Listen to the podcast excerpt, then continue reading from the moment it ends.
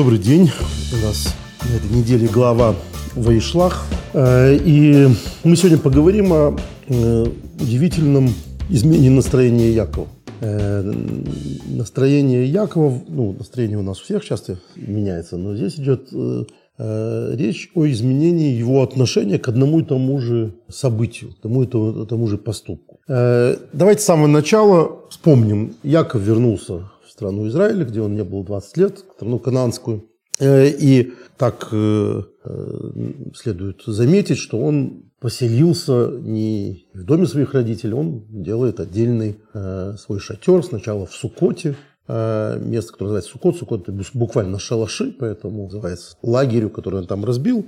А через некоторое время он переехал к Шхему. Ну вот в нашем издании 620 страница общая нумерация, 33 глава, 17 стих. Яков же двинулся в Сукот, построил себе дом, для своего скота сделал шалаши, поэтому и назвал он это место Сукот, шалаши.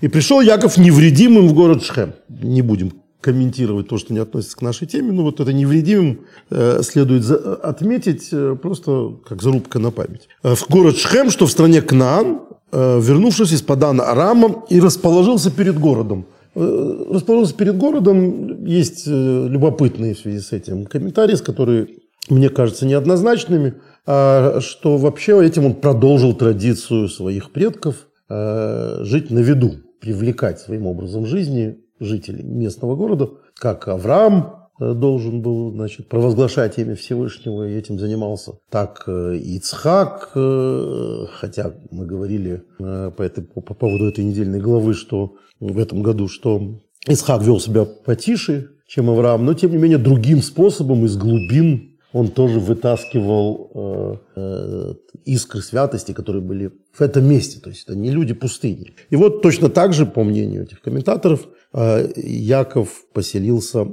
перед городом. Почему мне этот э, комментарий кажется неоднозначным? Потому что, в общем, ставить, э, разбивать лагерь возле города – это вполне логично.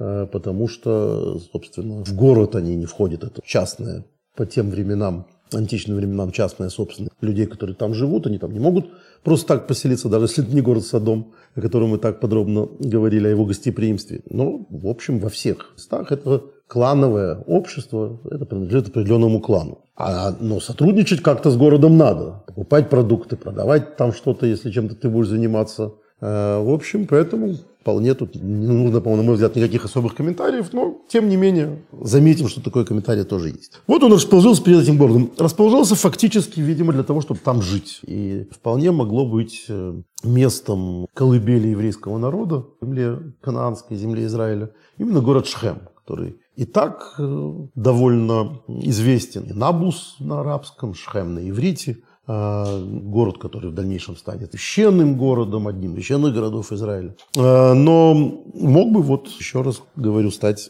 самым священным городом, если бы там, значит, Яков поселился. Ну, но он там поселился, расположился перед городом и приобрел участок поля, на котором раскинул свой шатер. У сыновей Хамора, отца Шхема, это насчет частной собственности, даже вокруг города, он должен купить какое-то место, чтобы там поселиться. И вот он там селится. Селится надолго, навсегда. Э, родовое гнездо себя приобретает. Приобрел за сотню кисит. Э, тут тоже многие комментаторы обращают внимание, что указанная здесь сумма должна нам нести какую-то информацию. И в дальнейшем она аукнется нам, потому что это большая сумма. И то, что они заплатили, то, что Яков готов платить такие деньги, не, не, не только на вне, по внешним признакам, другим а, выдает его в качестве обеспеченного человека, обеспеченной семьи. Поэтому, а, собственно, он приобретает определенный статус. Вот такой статусный человек с деньгами. За сотню кисит. А, и переходим сразу к 34 главе, собственно, к истории, которой мы сегодня будем заниматься. Которой мы сегодня будем заниматься. Это одна из самых обыденных и диких историй Танах. Обыденных, потому что эту историю в мировой литературе, в мировом кино Э, в разных драмах мы читали в бесконечном количестве э, пересказов, но хуже того, мы это видим в жизни э, и, и, и, много об этом знаем. Вот, значит, приехала новая, новые люди, новая семья. И Дина вышла, вышла Дина, дочь Леи, которую та родила Якову, тут такая вот э, важная для нас информация, что это дочь Шлей. По простому смыслу она э, просто первый раз появляется Дина. Мы ничего о ней не знаем. Как, впрочем, мы не знаем ни о каких других дочерях Якова. А судя по э, комментаторам, комментаторы считают, что, их, что их, они были. Вплоть того, что Мидраж говорит, что с каждым шеветом, с каждым мальчиком рождалась близнец девочка. Э, такая вот генетическая предрасположенность к близнецам. Но так или иначе, э, это вообще э, свойство Танаха. Танах, э, Тора – это не книга родословия, хотя нам подробно рас, рассказывают и родословный, но не в, не в этом ее главный смысл. А э, пересказ родства, то есть э, э, для того, чтобы понять, кто у кого родился, это необходимо нужно в первую очередь для того, чтобы понять, кому какие земли в дальнейшем будут принадлежать. Женщины в, в этом праве, античном праве, не наследуют, они получают имущество мужа, то есть они с ним вместе делят имущество. А от, от отца они не получают наследие, соответственно, их незачем.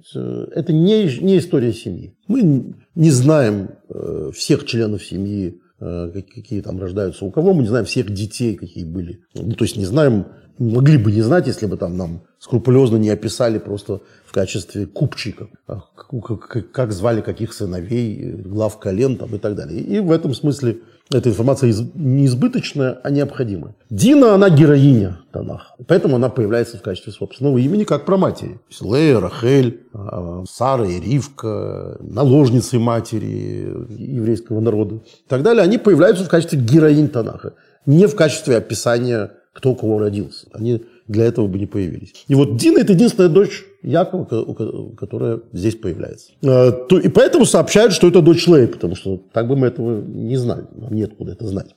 Однако Раши а, приводит очень, я бы сказал, а, проблемный мидраж, проблемный просто в силу своей нескромности. Не было бы мидраша, как говорит Ибн Эзра, и выговорить такое было бы нельзя.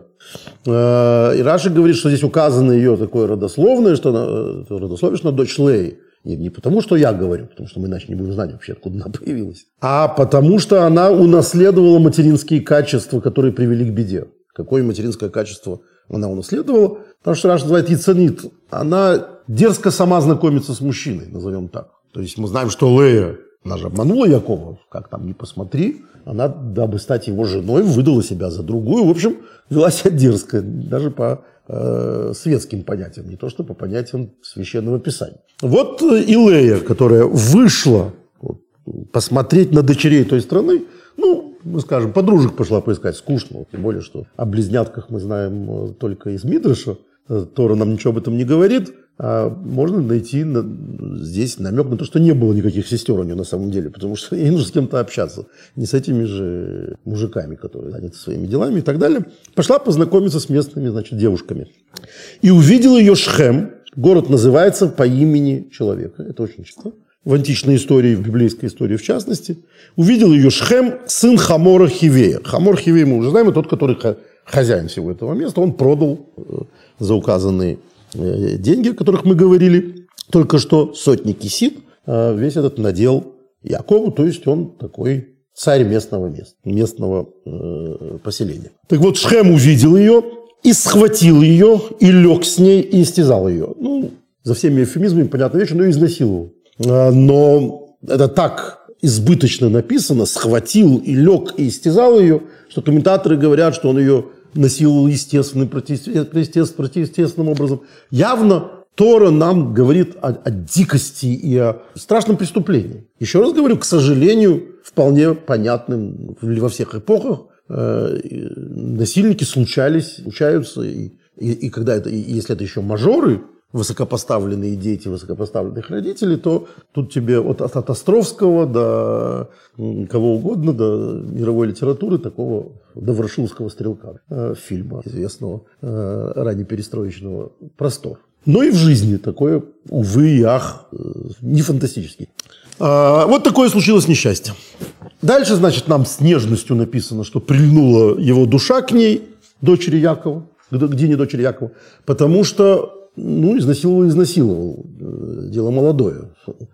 И по нашим временам вполне без последствий могущийся э, э, окончиться. Однако есть продолжение. Он влюбился в девушку, то есть он не поматросил и бросил, и говорил по сердцу девушки. Он еще ее уговорил, что, собственно, ну, как он ее говорил, тут трудно представить, но как будто уже нужна такая вот. Тоже по сердцу девушки. То есть он ей объяснял, как Раша говорит, по уму. Что, смотри, все может закончиться счастливым, веселым времяпровождением с богатым человеком в уважаемой семье. А так ты будешь изнасилованная несчастная девушка, которая все будут знать, что тысячи лет изнасилованная Шхем. А, и сказал, видимо, то, что говорил по сердцу девушки, значит, он ее уговорил, как говорил Глеб Егорович, и уговорил девушку. И вот они, соответственно, пошли, он сказал Шхем своему отцу, Хамору так, возьми мне эту девицу в жены, хочу на ней жениться. Яков узнал, что тот осквернил его дочь Дину, то есть он ему сказал, а Яков уже знал. Уже эта информация дошла до его, э, до, его ушей, потому что, в принципе, не похоже, что Шхем как-то скрывался. То есть, э, в принципе, схватить первую павшую девушку, помните, как Москва вся знала, что опасно там, молодым девушкам ходить по улицам, ездить машина для Берии, собирает там самых красивых девушек. Видимо, и у Шхема такая, какая-нибудь такая служба безопасности ему находила новых девушек. Поэтому Яков узнал. Дина вот так э, попал в такую беду. Но его сыновья были с его стадом в поле, и Яков молчал до их прихода. То есть это э, ситуация, требующая семейного решения, что делать. То есть э, какие предпринимаются дальше действия в связи с этим. Э, заметим, девушка Дина, не, не от нее он узнал, не Яков, что она изнасилована. Шхем ее прячет у себя. Никому он ее домой не, не, не, не вернул, оскверненную. И вышел Хамор, отец Шема, к Якову, чтобы поговорить с ним. А сыновья Якова пришли с поля. И когда они узнали, что эти люди, то эти люди огорчились и очень разгневались. Это вот так близко. Огорчились и очень разгневались. А, что, конечно, требует комментария. А, что, что значит огорчились и очень, и, и, и очень разгневались. Об этом поговорим немножко попозже. Ведь он сделал подлость Израилю тем, что он лег с дочерью Якова. Израилю в данном смысле случае имеется, имеется в виду семья. Яков – это Израиль, это второе имя Израиля. Якова, можем сказать, по-нашему фамилия. Яков – Израиль. Вот он который, фамилию, которую мы все унаследовали, он опозорил таким образом. Ведь так не делается. Не делается. И говорил с ними Хамор так. То есть они огорчились и разгневались, и вот он к ним, с ними разговаривает. «Душа моего сына Шхема возжелала вашу дочь. Дайте же ее ему в жены и породнитесь с нами. Ваших дочерей отдадите за нас, за нас, а наших дочерей возьмете себе. С нами поселитесь, и эта страна будет перед вами. Селитесь и кочуйте по ней, и оседайте на ней». И сказал Шхем ее отцу и братьям, то есть Якову и сыновьям Якову, «Лишь бы вы были благос... благосклонны ко мне, что не скажете мне, я дам. Назначьте самый большой выкуп и дары. Я дам вам все, что скажете, только отдайте мне девушку в жены». То есть условия тут понятны. Вы поселитесь, мы станем, получите вид на жительство, полные права всей семьей, вы будете наши родственники. Дальше Шхем еще блистает, говорит, денег не, немерено дам, я дам вам деньги. Все понятно и очевидно. А, и отвечали сыновья Якова Шхему его отцу Хамору с хитростью. Мы бы могли подумать, что все, что дальше происходило, это у них, значит, набегало потихонечку. Нет, они уже сейчас ему отвечают с хитростью. План, который они дальше воплотили, пришел им сразу в голову. То, что они сейчас говорят, это обман. Если бы не было этого слова с хитростью, нам бы казалось, что дальнейшие события что-то изменили в их мнении, в их договоре с, со Шхемом, который они сейчас заключат. Но нет, они говорят с хитростью, нам это говорят с самого начала. То есть они уже сейчас врут. Они уже сейчас занимаются военной хитростью. Они сразу придумали план. И вот они говорят, э, говорили так, потому что он осквернил их сестру Дину. То есть с хитростью, потому что он осквернил. Каких разговорах, которые ты сейчас ведешь, мил человек, на самом деле, говорят, думают они, речь быть не может. Ты осквернил, это то, что они думают. Ты осквернил нашу сестру, и все остальное, это мы поговорим уже с тобой в других обстоятельствах.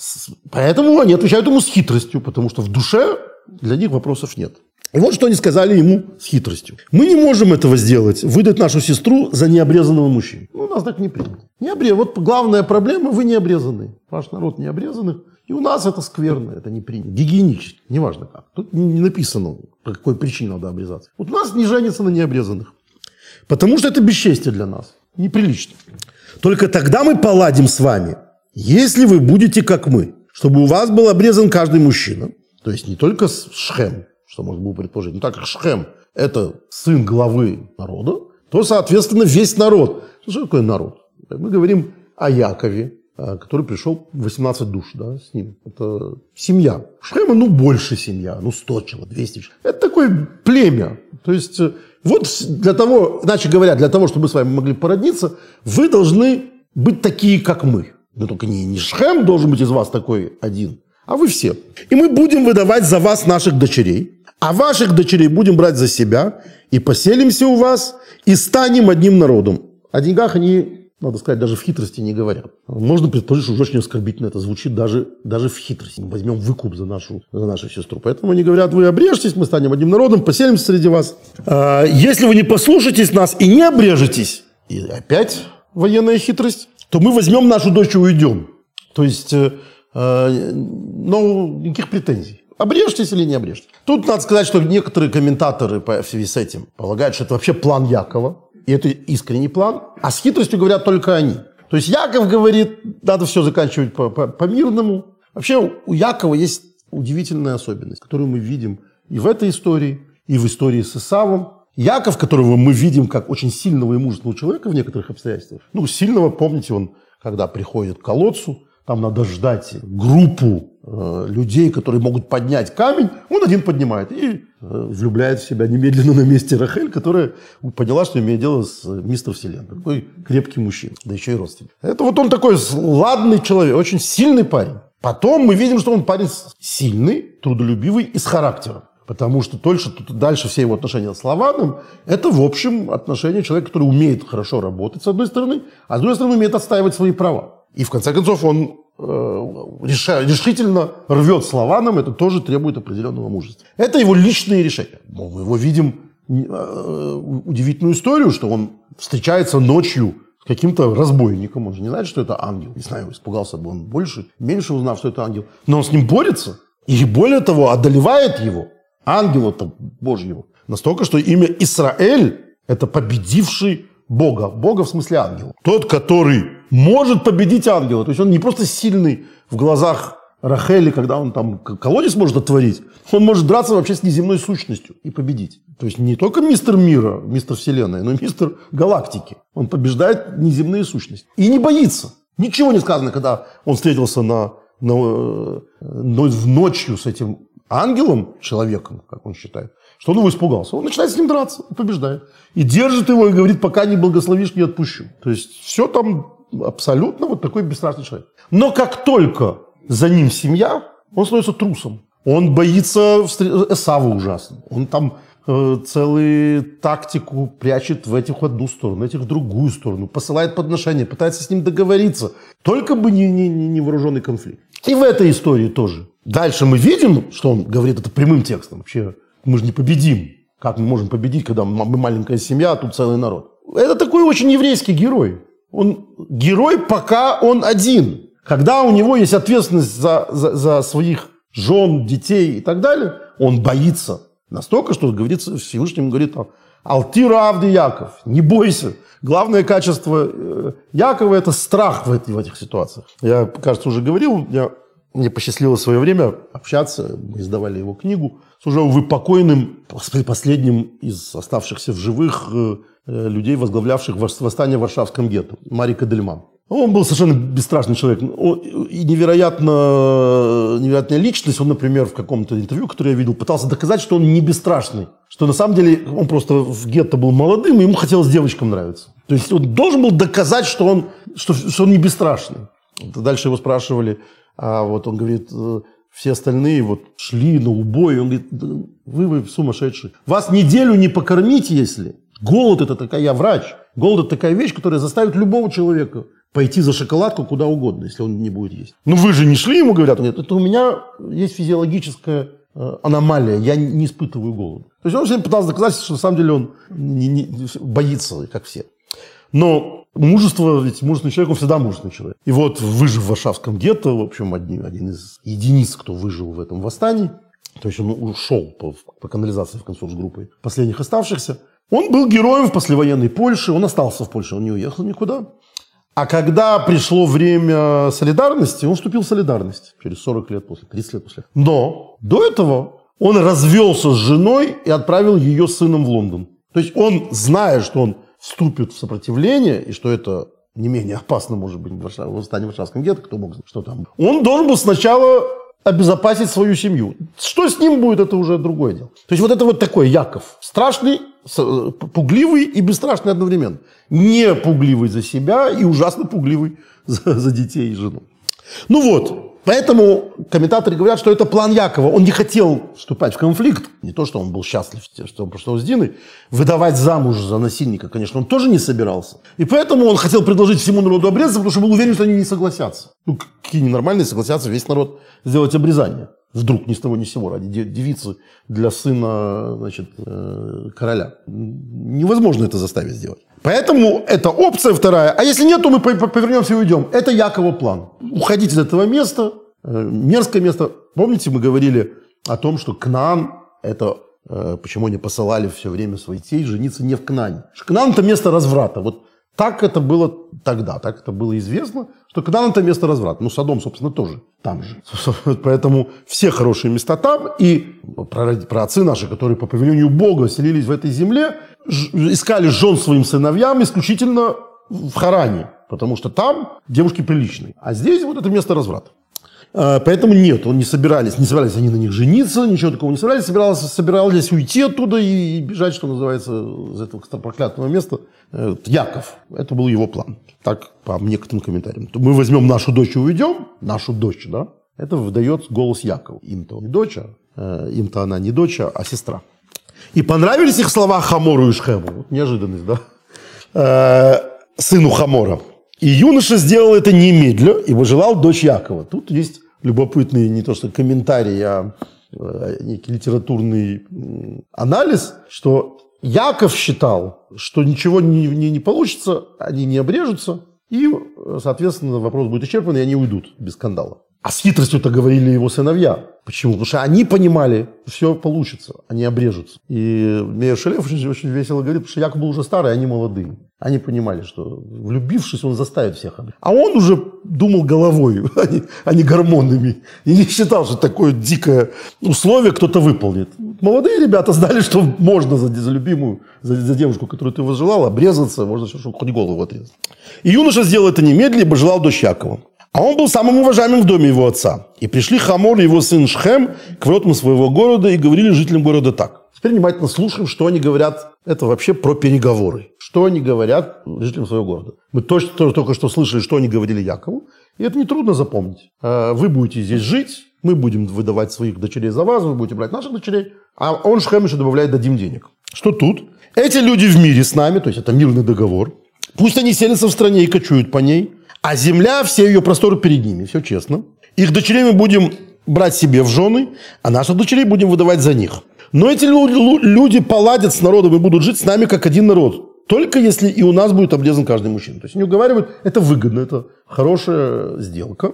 А, как обрезаны они. Их стада, их достояние и весь их скот будут нашими. И они им говорят то, что, в общем, полностью противоречит договору с Яковом. Мы у них заберем все имущество, а не они у нас, как они им обещали, как обещал э, Шхем, отдам все, что полцарства за, за коня.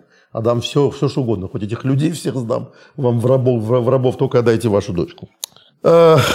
Если только мы погласим, согласимся, то они поселятся у нас. И уговорил. То есть кого тем, кого этим, тут деньгами. Народ увидел, да, пришел богатый, очень богатый человек. Э, тут инфляция, тут это хорошая сделка. При, при, пришли внешние инвесторы, город заживет, поэтому стоит сделать для этого обрезание, для того, чтобы пенсии стали платить, больницы заработали и так далее.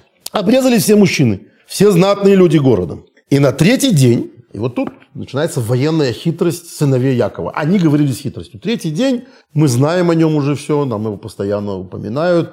Мы, нам говорят, что ангелы к Аврааму пришли на третий день после обрезания, потому что третий день, по мнению Торы, это день, когда после обрезания кризис наступает.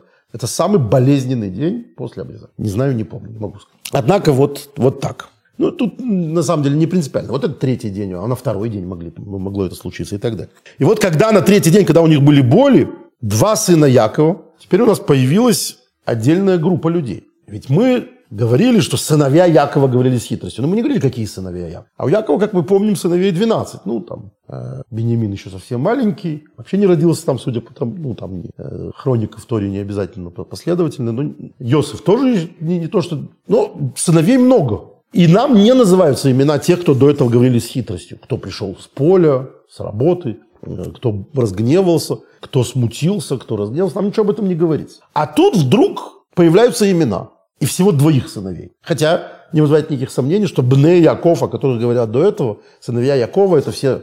Но тут выходят вперед два сына, не старший, ему, по мнению комментаторов, 13 лет, бармицев. Более того, возраст бармицвы учится именно от них, что им было 13 лет, и они называются после этого там Иш, человек. Когда мужч... мальчик становится человеком, мужчиной в 13 лет. Мы бармицву учим от этих двух замечательных ребят. Шимон и Леви, братья Дины, когда, значит, у этих всех более у мужчин и всех остальных, взяли каждый свой меч, уверенно напали на город и перебили всех мужчин. То есть вот они им устроили ловушку и устроили геноцид. Убили всех. Не Шхема с Хамором, все. И это без того, что мы дальше будем читать даже, уже вызывает оторопь. А за что? За что они убили весь город? Оставим в стороне вопрос, как они убили весь город. Как двое мальчиков справились со всем городом, это не праздный вопрос. Они могли взять своих каких слуг, э, могли действительно сами там каким-то образом перебить. Э, все вот в повалку лежат, не знаю, может, там давали какие-то наркотические вещества, чтобы более более. Это не так важно. Важнейший, главнейший вопрос,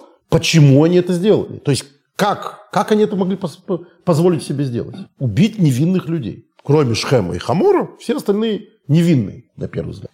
Э, забрали Дину из дома Шхема. Вот мы напрямую видим, что, собственно, переговоры-то все вели заложницы. Для чего вообще была нужна хитрость Якову? Отказался бы он, ну и что? Дочь-то у него, что дальше-то будет? Поэтому он говорит, сделайте обрезание или мы уйдем. Он говорит, что, может быть, они для того, чтобы делать обрезание, ее отпустят. То есть у него такая хитрость. У них нет, они, значит, забрали Дину из дома Шхема и ушли. Сыны Якова прошлись по убитым и разграбили город за то, что обесчестили их сестру. Четко названа причина, наказали весь город за то, что обесчестили их. Они забрали их мелкий и крупный скот, их ослов, и то, что в городе, и то, что в поле, и все их достояние, взяли в плен всех их детей и жен, разграбили все, что было в домах. Нам описывается настоящая вот, мафиозная разборка, когда э, нанесен удар, э, рассчитанный удар по всем, всему и вся. И сказал Яков Шимону Леви. Вот Яков узнает об этом, значит, что случилось. Мы понимаем, что Яков ничего этого не знает. Он не собирается как бы это, это оправдывать. То есть он не давал на это добро. Это Шимон и Леви сделали. Более того, то, что сделали Шимон и Леви, это значит, что они это сделали без остальных братьев, то есть без согласия братьев. Иначе непонятно, почему именно Шимон и Леви взяли меч, а не все остальные братья. Это вот частное мнение Шимона и Леви. Мы дальше поймем, что, конечно, это так. Что это только они так решили. И вот Яков Шимону и Леви говорит так. Вы смутили меня смутили. Э, это Ахар, Ахар, им это заставили меня вот тяжело дышать. Опозорить меня перед жителями этой земли, есть всей земли. Это отдельное поселение Шхем. А теперь все вокруг будут знать, что вообще мы бандиты какие, мафиози. Кнанеями и призеями. И кнанцы, и призейцы, то есть племена, которые там живут, все после этой истории, кто со мной будет иметь дело вообще, кто будет не то, что иметь дело, что они, они соберутся против меня и разобьют меня. И буду истреблен я и моя семья. Давайте сразу обратим внимание. Яков вообще не говорит о справедливости или несправедливости того, что сделали Шимон и Леви. Он всего-навсего говорит, что со стратегической точки зрения они подставили его. Он не готов к войне со всеми людьми вокруг. Надо упивать. Если кто не смотрел, посмотрите гениальный фильм э, братьев Коин «Обыкновенный человек», э, серьезный человек, «The Serious Man». Там есть, э, ну это вот такой очень братьев Коинский юмор. Там есть замечательный герой, стоматолог, который приходит к Равину. Равин рассказывает о том, что к нему пришел стоматолог. Это история от Равина. И вот рассказывает, что к нему пришел там, местный чернокожий какой-то человек, пациент. И вот он ему делает зубы, и вдруг он видит на, на внутренних, внутренней стороне зубов написано «Гайши Эйни». На каждом по одному букве «Гайши спаси меня, Господи». Гайшейн. Я вообще не понимаю, что мне это приснилось или что. Я аккуратненько сделал слепок, он говорит. И вот Утром Дук проснулся, он, он застыл. Да, написано Рейшейн. Что это было, не понимаю. Говорю, хорошо, а что с этим черным? Говорит, да кто волнуется об этом черном? Это вообще история не про это. Это такой коинский брат. Если вы уловили, это коинский юмор такой. Какая вообще история? Какая разница, у кого эти зубы? Вот Яков ничего не говорит о судьбе несчастных жителей Шхема. Он говорит о том, что Шимон и Леви сделали плохо ему, его семье. Теперь невозможно будет здесь жить после того, что случилось. Но они сказали, и последнее слово за ними. Яков им ничего после этого не отвечает. Что нашу сестру сделает, нашу сестру следовало бы сделать подобной проститутке, блуднице? То есть мы должны были пройти мимо, они говорят. Можно было позволить поступить с нашей э, сестрой как со шлюхой, они говорят. И все. Яков ничего не отвечает. Ничего не отвечает вообще-то. Это значит, что они его убедили. Но более того, и будущее говорит о том, что они правы. Потому что что они ему говорят ответом? Что они ему сказали? Они ему говорят, как это э, переводит, э, как я уже не раз говорил, толкуя, то есть не переводит, а пересказывает. Иерусалимский, Иерусалимский торгум перевод. Они переводят эту беседу так. Пусть все знают, пусть все народы знают, мы, что дочь Якова нельзя трогать. Что, дочь Якова в смысле еврейку. Что если ты тронешь ее, мы вырежем всех твоих родственников. Пусть они знают, что мы сумасшедшие. Пусть они знают, что мы не, не остановимся ни перед чем. Мы сходим с ума, когда такое происходит. И мы видим, что дальше говорится. Яков уходит из Шхема, конечно, после этой истории. Он не живет в Шхеме. Он, едет, он идет в Бетель. И так далее. А дальше написано... Э, секундочку. Ну, в общем, он прекрасно поселился в этой земле, и больше никто его не трогал. То есть кто прав стратегически? Шимон и Леви. Яков боялся, что результатом этих безумных этих действий будет то, что он не сможет жить в этой земле, что на него все нападут. Они сказали со стратегической точки зрения, с точки зрения Иерусалимского торгума, ничего подобного, ровно наоборот. Пусть все знают, что, что нас нельзя трогать, что мы всех перебьем. И по ним были правы, так и случилось. После этого жил Яков мирно, у него не было никаких проблем с соседями. Все знали, что вот там есть парочка сумасшедших, которые, если что, если будет нарушено вот эта сторона их жизни, которая для них крайне важна, не трогать их женщин, если будет нарушено, они тут всех перебьют. И все, никто не, не, не, не вякал, что называется, ничего не делал. То есть правы оказались они. Вопросы, которые у нас по этому поводу возникают, начнем с первого, который возникает. А каким образом можно было это все делать? Почему Яков молча с этим согласился? Почему Яков не предъявил претензию по поводу убийства мирных людей? А, а исключительно опасения стратегического свойства. И почему вообще можно предположить, что так... Почему они это сделали? На каком основании? И тут есть два главных мнения. Мнение Рамбана, который в дальнейшем мы будем обсуждать. А, Рамбан считает, что этого всего делать было нельзя. А, и считает, что они поступили преступно. И доказывает это из, из того, что мы будем читать в главе Ваихи. Сейчас мы к ней обратимся. Есть другое мнение, так как мы будем заниматься в основном Нахманидом, то мнение Рамбама я изложу прямо сейчас. Рамбам пишет следующее. Это находится в э, законах царей, где он говорит э, о семи законах Ноя. У людей, которые не получили Тору на горе Синай, то есть всех сыновей Ноя, есть законы. С точки зрения Торы, у них есть свои законы, которые они должны знать. Семь законов. Их не 613, их всего семь.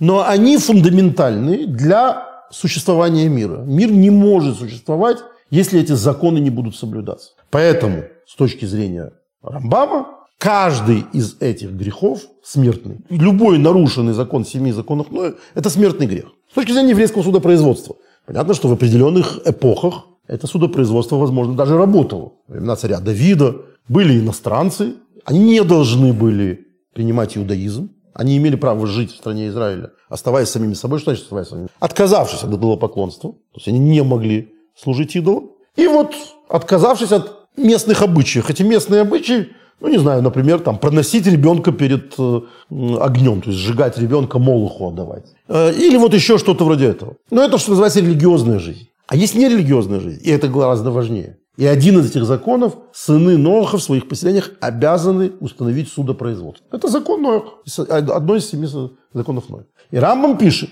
и вот именно поэтому, давайте я буквально прочитаю, Мицавина ладиним хайом леойшев даем вишевтим бихол пелых и пелых ладун. Каким образом они должны исполнить этот закон? В чем это исполнение этого закона? В каждом поселении должен быть суд, должны судьи сидеть. И вот именно потому, что они этого не сделали, не схайву кол Арига. Поэтому все знатные люди Шхема, мы же читаем только про знатных людей, так, судя по всему, считает, что убили только знатных. Все знатные люди э, Шхема э, были виновны в, в смертном грехе. Почему? Потому что Шхем изнасиловал девушку, сделал это публично, все об этом знали. Яков об этом рассказали чужие люди. Есть. В Эмроу Они не только его не осудили, не схватили эту девушку, не спасли ее. А еще и потом пришли к нас, нас, с насильником предлагать жениться. Что это такое? Где тут закон? То есть они творили беззаконие. И за это, с точки зрения Рамбама, были повинны в смертном грехе. И, следовательно, у Якова не возникает вопроса, что их, может быть, можно было бы убивать за то, что они так поступили. Не в этом вопрос. То есть с галактической точки зрения, с точки зрения этики, морали и права, он не видит проблем. Если существует страна, место, город, где творится беззаконие, и все молчат, пусть горит зеленым огнем, синим пламенем. Никаких проблем. Если знатные люди, элиты потворствуют беззаконию, если они участвуют в беззаконии, если они участвуют в такого рода переговорах и так далее, они достойны смерти с точки зрения Рамбама. Поэтому то, что говорит Яков, окей, не в этом дело, не в этом проблема. Проблема в нас. Вы перебили этих людей ради чего? Чтобы что? Вы выполнили закон? Я не об этом говорю. Вы нас подставили, мы теперь в опасности. Поэтому Рамбам, у Рамбама этот вопрос не возникает. Интересно, э, что пишет по этому поводу э, Орахаем, э, что они таким образом занимались он, он доказывает, что они все виноваты, потому что в Торе написано «Ашер тиму ахойсом». Они наказали людей, которые осквернили их, их э, сестру. Почему в множественном числе? Ну, там, там был один Шхем, не, не то, что там было групповое изнасилование. Почему э, во множественном числе? Потому что все виноваты. Потому что если это было законным, если так это велось в этом городе, если девушку можно было просто сходить на улице и изнасиловать, значит, все виноваты. Значит, они ее все осквернили. Так говорит Орахай. А, и он, он, он говорит еще интересную вещь. Э, то есть, э, этот комментарий, о котором я говорил, э, Иерусалимский Таргум, а, он говорит дополнительную вещь. То, что я сказал, что будут знать, что так не поступают с нашей, э, с нашей сестрой, это то, что называется честь народа. То есть они, в общем, не за Дину опасались исключительно. Они не хотели, чтобы вошло в привычку насиловать еврейских девушек. И поэтому они таким образом занимались чем-то большим, чем просто исполнение конкретного закона. Они занимались э, закладкой фундамента для будущих взаимоотношений с соседями. И, и в этом смысле они убедили э, в этом Якова, когда они на это ответили, что же, как шлюхой будет наша, наша сестра, дочь, дочь Якова. Они убедили, да, это, и поэтому ничего не отвечают. Мы не о законе говорим, мы говорим не о, не о этике, не о морали, мы говорим о национальной гордости великороссов. Тут другая, друг, другой закон. Так считает, э, так считает э, Торгум Янатан. Э, значит, вот расклад такой. Рамбам считает, что это была законная процедура, что они сделали некий суд. И Рамбам бы в своей Александрии, если бы к нему пришли люди и спросили, вот случилось такое-то, в деревне такое-то, э, писатель колхоза изнасиловал, там, сын писателя колхоза изнасиловал э, еврейскую девушку, все это знали, а вот они сейчас пришли и говорят, хотим принять иудаизм. Он бы сказал, можете взять мечи и перебить. То есть никаких вопросов для него бы не было. Для него это галактический вопрос. Он это приводит в галактическом кодексе. Это не э, комментарий к Торе. Это закон. Закон, что если э, у вас так принято, то вы все должны умереть. Это вы все творите беззаконие. Э, Яков, в свою очередь, как мы сказали, боялся, боялся последствий. Да? Теперь давайте перейдем, собственно, к главной проблеме. Так или иначе, мы видим в нашей главе, что Шимон и Леви оказались правы. Оказались правы, во-первых, потому что Яков им ничего не ответил. Во-вторых, что Яков их в общем не осуждал за то, что они сделали, а осуждал за возможные последствия. И вот мы им объяснили, что, в общем, они правы еще и потому, что так надо было поступить, по мнению Иерусалимского торгума. Однако Рамбан, как уже было сказано, считает, что все совершенно не так. И главная проблема – это смена настроения Якова. Проходят годы. Перед смертью Яков благословляет своих благословляет. Как говорила моя бабушка, Азохун вы такие благословения. Благословляет своих детей. Сначала, значит, он говорит Рувену кучу гадостей за неуважение к нему. Рувен, сын Лей, как известно, после смерти Рахели, взял кровать, это, Мидраша взял кровать, взял кровать отца и перенес в шатер Лей, потому что до этого э, кровать отца была в шатре Рахели. Потому что, как мы знаем, Лея была не любимая жена, а любимая Рахель. И Шима, и Рувену было на смотреть крайне неприятно. Такое демонстративное унижение его матери. Ну, теперь-то понятно, что он пойдет не, не, не, не, не к наложнице, а теперь он придет к его матери. Чтобы это быть, быть, быть в этом уверенным, он перенес кровать, вступился за честь матери. Это как минимум. По, по прямому тексту там не говорится, в прямом, что там произошло. Это какой-то эвфемизм используется и э, можно считать самое худшее. Таким образом, э, вообще взял себе наложницу жены, набрал одну из жен отца для того, чтобы отец теперь вернулся к его матери. И он ему выговаривает там, по этому поводу э, кучу комплиментов. А дальше он переходит к, к Шимону и Леви. Причем парой. Шимон и Леви. Не по отдельности. Вот они вместе. Шимон и Леви. Такая неразрывная парочка на, на всю историю. Шимон и Леви – сообщники орудия грабежа их оружия. Говорит он сыновьям. «Не вступи с ними в сговор, моя душа. К их обществу не присоединяйся, моя честь. Поскольку в гневе своем они убили человека. Убили человека, э, говорят все комментарии, это Шхем. Перебили людей Шхема. Раша говорит, что называет человеком, потому что как, как будто одного человека они их судили. Все вместе. И по своей прихоти искоренили быка. Что такое искоренение быка? Бык – это в благословениях, э, и благословениях и в, на, на, на, в дальнейшем на своей эмблеме – это Йосиф. Шимон и Леви – это именно те, которые продали, которые вообще затеяли всю историю против Йосифа. Они были главные враги Йосифа.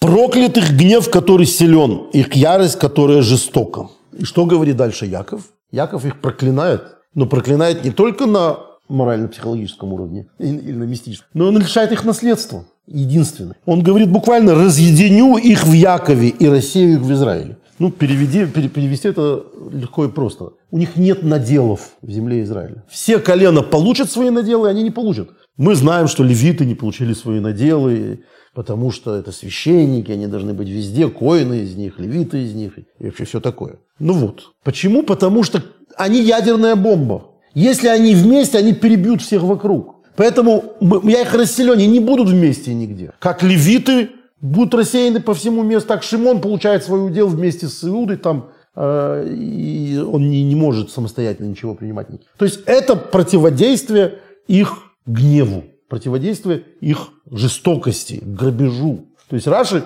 э, некоторые комментаторы говорят, что он их обвиняет в том, что они унаследовали это, это от Исава, что это они не дети Якова, а племянники Исава. Они такие бандиты, как, как Исав. Ну хорошо, мы поняли э, все про гнев Якова. А почему? Что произошло? Что случилось? Почему до сих пор все было вот так вот, как кончилось, как закончилось? Они еще и оказались правы. Действительно, Тора свидетельствует, их никто не трогал после этого. Яков не прав. Яков говорил, что все соберутся против него и разобьют его. Нет, правы Шимон и Леви. Наоборот, никто на них после этого голоса не поднял. Почему Яков так себя ведет в Ваихи? Почему он вспоминает им их эти прегрешения. А, ответ на самом деле довольно очевидный, и поэтому я непосредственно к нему приступлю. Есть ситуация, которая случается. Яков, что замечательно совершенно, в обеих этих ситуациях ведет себя в соответствии со своими взглядами на жизнь. Он им предъявил претензию во время этой истории со Шхемом. Выслушал их доводы и смолчал. Их доводы были достаточными для того, чтобы разговор был закончен. Мы не можем сказать, что э, определенно, что он их оправдал полностью. Он смолчал. Он решил, что их довод достоин внимания и того, чтобы больше эту тему не поднимать. Они объяснили себя.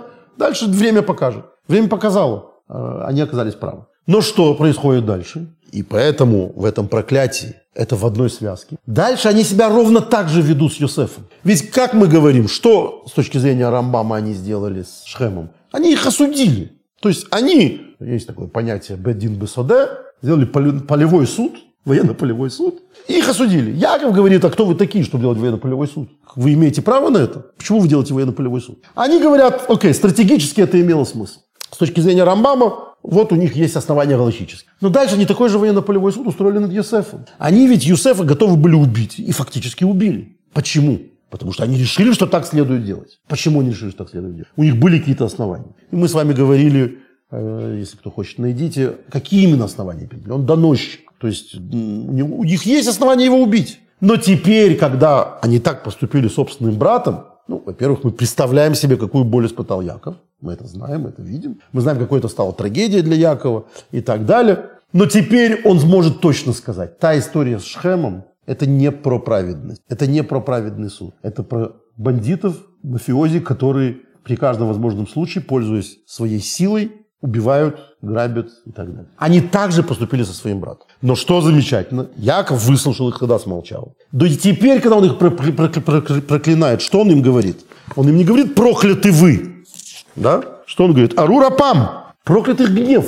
То есть Яков, в общем, даже в своем проклятии учит их тому, чего у них не было. Учит их, что когда ты по той или иной причине должен кого-то осудить, должен кому-то сказать то, что о нем думаешь. Мы все люди, да, мы э, не обязаны подставлять левую щеку, когда бьют по правой, да, у нас нет такой заповеди. А нам надо сопротивляться, нам надо э, не давать себя унижать, нам надо вступаться за свои права. Наши конфликты могут быть даже самыми близкими людьми. Это могут даже не конфликты. Родители могут э, воспитывать детей. Воспитание не может быть только Э, конфетами. Воспитание – это и наказание, и какие-то, какое-то проявление родительской власти. Уж как э, даже если полностью идти по, по нынешним, так сказать, воззрениям, а не античным, там, отец, который жалеет плетку, ненавидит своего сына. Нет, не надо бедить. Но позволять все детям, я уверен, что это не называется любовью. Я уверен, что таким образом ребенка не просто э, не делают лучше, а делают хуже. Ему, его, его, его, не воспитывая, не э, показывая ему, что есть не он один, что есть другие люди, что он должен считаться с другими людьми, не, э, не давая ему этих фундаментальных знаний, а их можно дать только э, дисциплиной какой-то, каким-то э, отцовской властью, ты делаешь плохо своему сыну. Это то, о чем говорит Талмуд, что жалеет плетку. Плетка – это не плетка буквально. Жалеет свое, свое, свое. То есть отец должен Э, должен воспитывать ребенка. Он, и он жалеет это. Легче все ему разрешать. Я помню, когда-то со своим одним знакомым ехал, летел в самолете. Э, в те времена, во-первых, когда самолеты летали из Москвы. Но это были столь давние времена, когда в этих самолетах всегда были какие-то американцы с усыновленными детьми. Приезжали сюда усыновлять детей. И вот я не знал, что это такая пара. Сидит пара какая-то в одном из первых рядов с младенцем. И уже в возрасте люди, около 50 лет, наверное. И они с ним, значит, там, ну, пылинки с него сдувают. И мой проницательный приятель говорит, вот это адаптированный ребенок, это усыновленный ребенок. Говорю, откуда ты знаешь? Говорит, ну кто со своим ребенком? А еще можно увидеть, когда отец очень хорошо относится к своему ребенку, это, скорее всего, воскресный папа. Да? То есть это другая задача. Это не задача воспитать ребенка, это задача наверстать э, в отношениях, додать то, что не, усп, не, не успеваешь додать. Это комплексы собственной вины и так далее. Это не обязательно для ребенка. Строгость определенная, ограничения какие-то. Это обязательная вещь. Вообще в отношениях с людьми. Есть, э, э, да, ну, просто не буду забегать вперед, поэтому оставлю это на, на, на потом, что я хотел сейчас сказать. Значит, Яков при этом говорит им э, то, что должен должны были сделать они. Он говорит, ваша проблема, и это теперь стало очевидным, это не то, что эти люди были виноваты. Это не то, что вы правы, а ваш гнев. Вам захотелось быстро решить проблему, вы ее решили. Проклят ваш гнев. Потому что в результате вы пришли к братоубийству. Потому что то, что делается исключительно из гнева, из агрессии, чтобы знал, да, чтобы наказать это проклятое чувство. Как я теперь понял, теперь понял, что это никакой стратегии не имело отношения. Что это не, не, не закон по рамбам, говорит Яков не Маймонида вы читали, перечитали, потому как вы поступили потом с Иосифом. Это стало понятно, открыло, очевидно, ваши мотивы и тогда тоже. А, и вот для того, чтобы э, закончить таким образом этот, э, этот разговор, есть такая книга, которая была очень важной и остается очень важной для очень многих, но когда-то была невероятно важной для восточноевропейского еврейства, называется «Сефер Хасидим», книга хасидов. Это не хасидов, э, то, что сейчас называется хасидами, это книга благочестивых. А, она была, скажем, у моего прадеда, который вовсе не был хасидом, и на русском там было написано «Книга гочестных». Цензура обещала, обязывала писать название на русском языке, а сами авторы русского языка не знали. Поэтому слово «благочестивый» он запомнил как «гочестный». И вот там было написано «Книга гочестных». Это книга э, такого, это было такое движение, я о нем когда-то подробно рассказывал, а, а, немецких аскетов, хасиды Ашкина, э, хасиды э, Германии. И вот э, Иуда Рехасид, э, один из видных представителей этого течения, написал книгу. Это книга, э, в общем, поучений того, как надо себя вести. Очень многие ашкенадские обычаи э, берут оттуда, берут оттуда корни. Это не обязательно закон. Например, по этому кодексу, даже не кодексу, по этой книге советов, если два брата женились на двух сестрах, то они, с точки зрения Иуда Хасид, не должны жить в одном городе. Это просто вот такое вот наставление. Почему, как, он даже не, не всегда это объясняет. У него есть какие-то там э, просто мистические вещи, чего нельзя делать, чего стоит делать. Такой совет бывалого человека. И вот он, среди прочего, приводит э, по поводу принятия решений, по поводу вынесения приговоров. Он э, приводит такую историю, которую я тоже когда-то рассказывал, но она кажется сейчас опять очень уместной. Э, был человек, так он пишет, который, э, оставив беременную жену, уехал, как часто тогда было, по торговым делам в долгое путешествие. Потому что вот сейчас ребенок родится, создать состояние, капиталец там, и так далее. Вот он поехал по, по, по делам, причем это сейчас можно уехать на неделю. Было понятно, что он уезжает на годы. Э, и он уехал на, на эти годы, э, задержался, в общем, вернулся в дом, не предупредив жену, сюрпризом, все как в хорошем анекдоте, э, подходит к дому и слышит, как жена воркует с каким-то мужчиной, разговаривает с мужчиной. Он хватается за кинжал и вдруг вспоминает, что его отец перед смертью сказал ему, я тебя прошу сделать одну вещь. Какую вещь? спросил сын. Я хочу, чтобы любое решение в жизни, которое ты будешь принимать, ты не исполнял сразу, не переспав с этим решением ночью. Ты только утром исполнил решение. Ну, дурацкий какой-то совет, какой в нем смысл, но отец просил. И вот сейчас он вдруг вспомнил, о, вот это же этот совет. И он, даже не входя в дом, сел там на скамеечку где-то недалеко, чтобы переспать с этим решением. Заснул действительно. Жене ничего не сказал, что он пришел. Утром ходит, стучит в... Ну, уже, конечно, с кинжала, сейчас разберется совсем. И да, и ждет, чтобы вышел этот хахаль. А хахаль не, не, не вышел, он еще у нее там живет все время. Ну, сейчас он, значит, все выяснит, вытащит всех и перебьет. Заходит и говорит жене, она его очень хорошо встречает, счастлива совершенно, плачет от радости. Он говорит, что ты белая прячешь, а как, что это за мужчина у тебя? Какой мужчина? Ну, я слышал, ты вчера вечером разговаривал с каким-то мужчиной. Говорит, ты совсем с ума сошел? Тебя не было 10 лет, твой сын вырос. Я разговаривал с твоим сыном. Это вот, кроме притчивости, кроме всего остального, история про гнев. Гнев никогда не бывает хорошим советчиком. То есть Шимон и Леви, вот если спросить э, читателя, который читал эту всю историю, без глубокого анализа, без не дошел до главы Ваихи, а закончил сегодня, они вызывают определенную симпатию даже. Они вступились за честь своей сестры. Они повели себя э, как герои. То есть это не просто какие-то бандиты. Тора их не осуждает очевидным образом. Яков их не осуждает очевидно. Мы должны подождать несколько недель. Почему? Потому что мы не знаем, что стало причиной этого решения. Это решение могло при определенных обстоятельствах быть верным, но оно таким не было. И знаем это ретроспективно, потому что мы узнали ретроспективно, что ими двигал гнев. А гнев, даже если, видимо, кажется, что решение было принято правильным, было неправильным решением, потому что оно принято с помощью гнева. А, вот такая история про изменчивость Якова, который, оказывается, совсем не изменен, а просто умеет долго ждать и,